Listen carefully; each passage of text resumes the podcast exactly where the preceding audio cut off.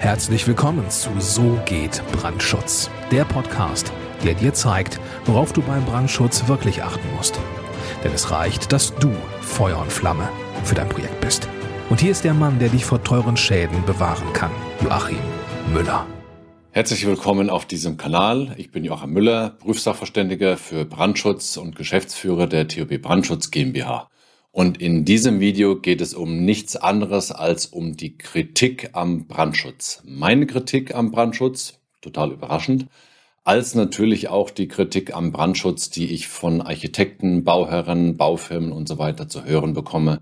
Um all diese Punkte geht es jetzt hier in diesem Video. Ja, was hört man so an Kritikpunkten? Brandschutz ist total aufwendig. Die Vorschriftenlage ist eine unüberschaubare Flut. Wer soll das Ganze noch verstehen? Wer soll das Ganze noch planen können? Wer soll das ausschreiben können? Wer soll all die Produkte richtig kaufen und einbauen können? Ja, und, und, und. Also jede Menge Kritikpunkte und ich muss sagen, viele davon sind natürlich vollkommen berechtigt. Also ich teile da die Auffassung vieler Architekten und vieler Bauherren ähm, und natürlich auch der ganzen Fachkollegen.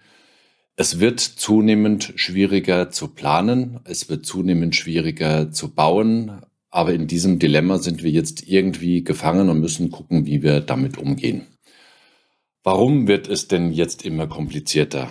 Nun, ich habe jetzt hier, ich halte es mal in die Kamera, das ist jetzt mal ein Fachbuch äh, mit verschiedensten Vorschriften, die ich auch hier, um selber den Durchblick zu behalten, schon entsprechend mit Seitenmarkierungen versehen habe oder Abschnittsmarkierungen.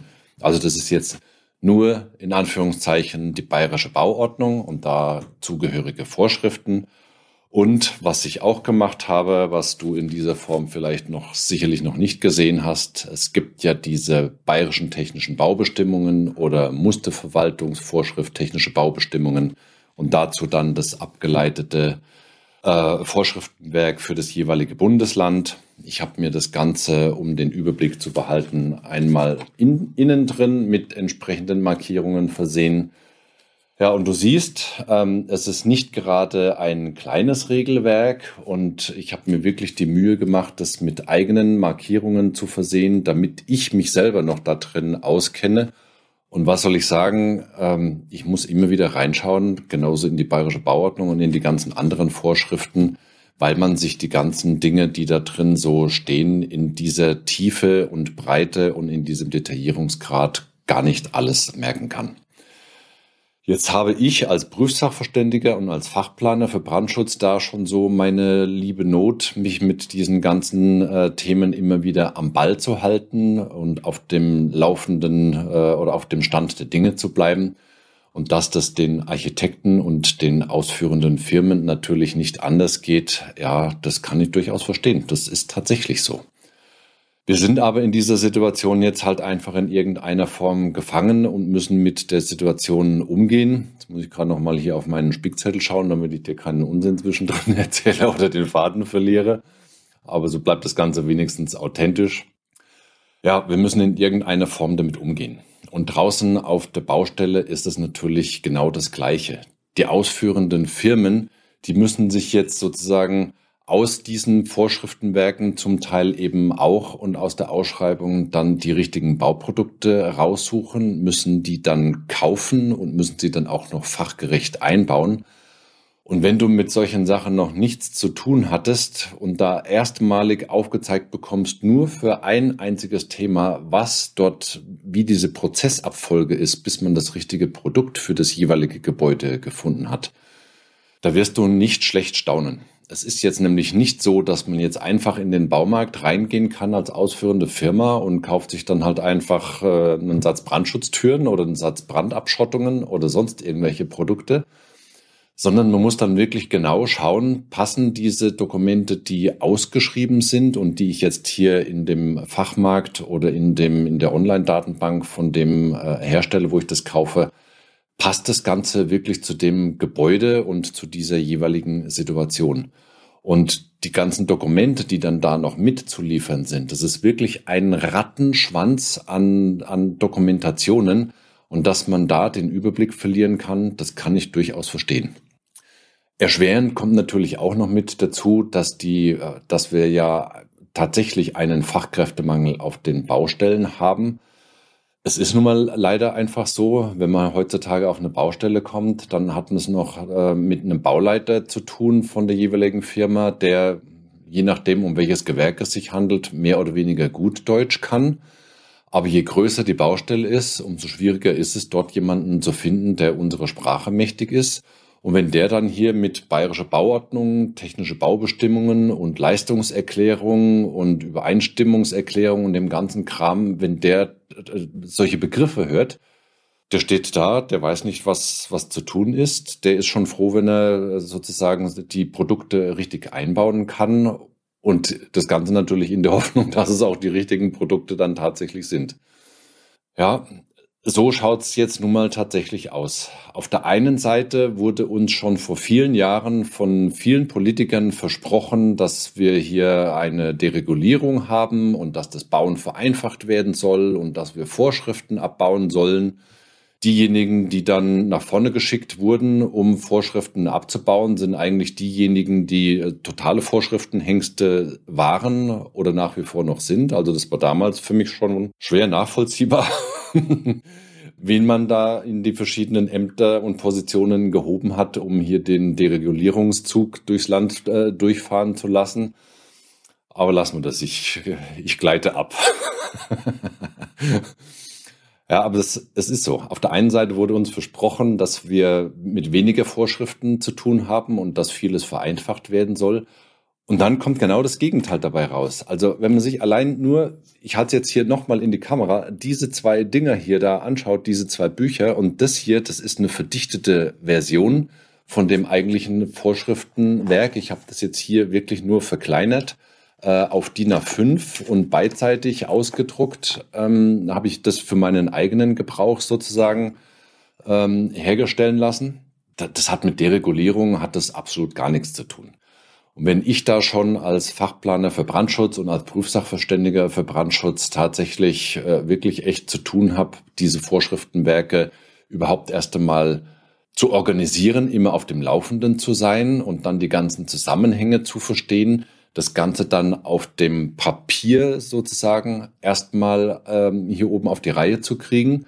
Und dann soll man auch noch erwarten, dass das draußen auf der Baustelle ohne irgendwelche Schwierigkeiten und äh, von Leuten, die unsere Sprache nicht vollständig beherrschen, dass das dann noch umgesetzt werden soll und, und das fehlerfrei. Ich weiß nicht, wer auf solche Ideen kommt. Also es ist wirklich unglaublich.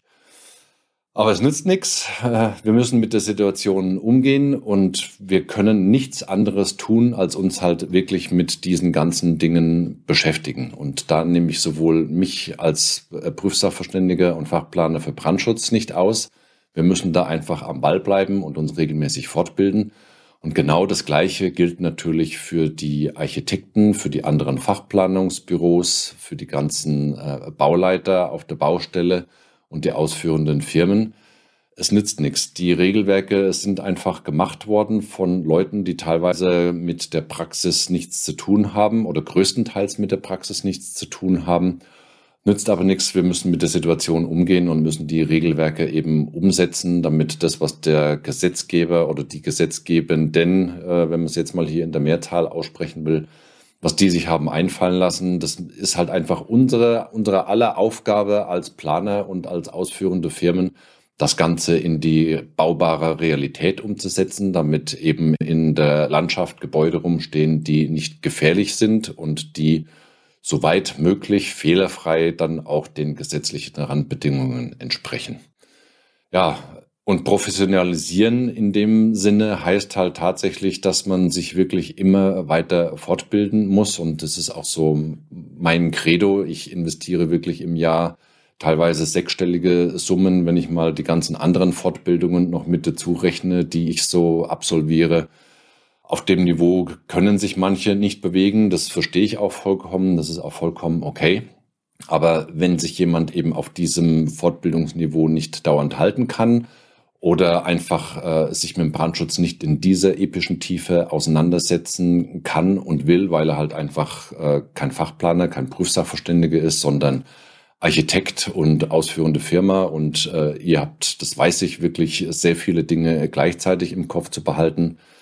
Ja, wenn ihr das nicht schafft, da am Ball zu bleiben, dann habe ich da wirklich vollstes Verständnis. Ähm, und mir bleibt an der Stelle nichts anderes übrig, als natürlich meine Hilfe anzubieten sowohl für Planungsprojekte mit der TUB Brandschutz GmbH, halt hier oben ist das Logo, mit der TUB Brandschutz GmbH für Planungsprojekte oder eben auch als Prüfsachverständiger für Brandschutz, wenn ich jetzt die Brandschutznachweise von Nachweiserstellern äh, von anderen Projekten dann eben zu prüfen habe. Du hast jetzt die Möglichkeit, mit mir Kontakt aufzunehmen. Gehe dazu auf www.tub-brandschutz.com.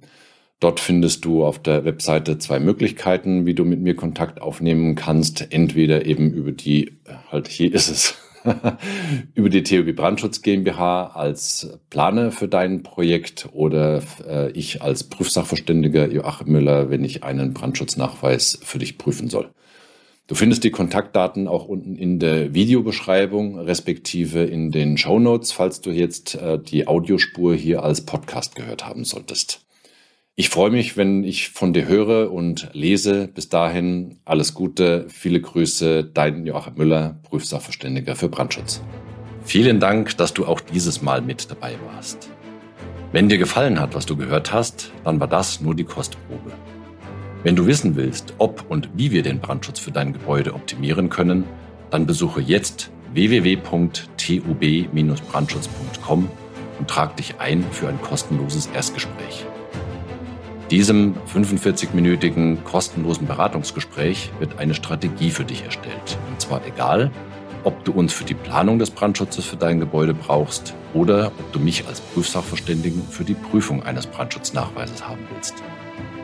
In unserem Gespräch lernst du die Chancen und Risiken für dein Projekt kennen und wir zeigen dir, wie du die Kontrolle über die Kosten für den Brandschutz und die Termine bekommst. Vergiss eine Sache bitte nicht. Je früher du uns in die Planung oder Prüfung des Brandschutzes für dein Gebäude einbindest, umso eher bekommst du über Folgendes die Gewissheit. Einen maßgeschneiderten Brandschutz für dein Gebäude, die Einhaltung der Termine und die Einhaltung der Kosten. Also gehe jetzt auf www.tub-brandschutz.com und trag dich ein für ein kostenloses Erstgespräch.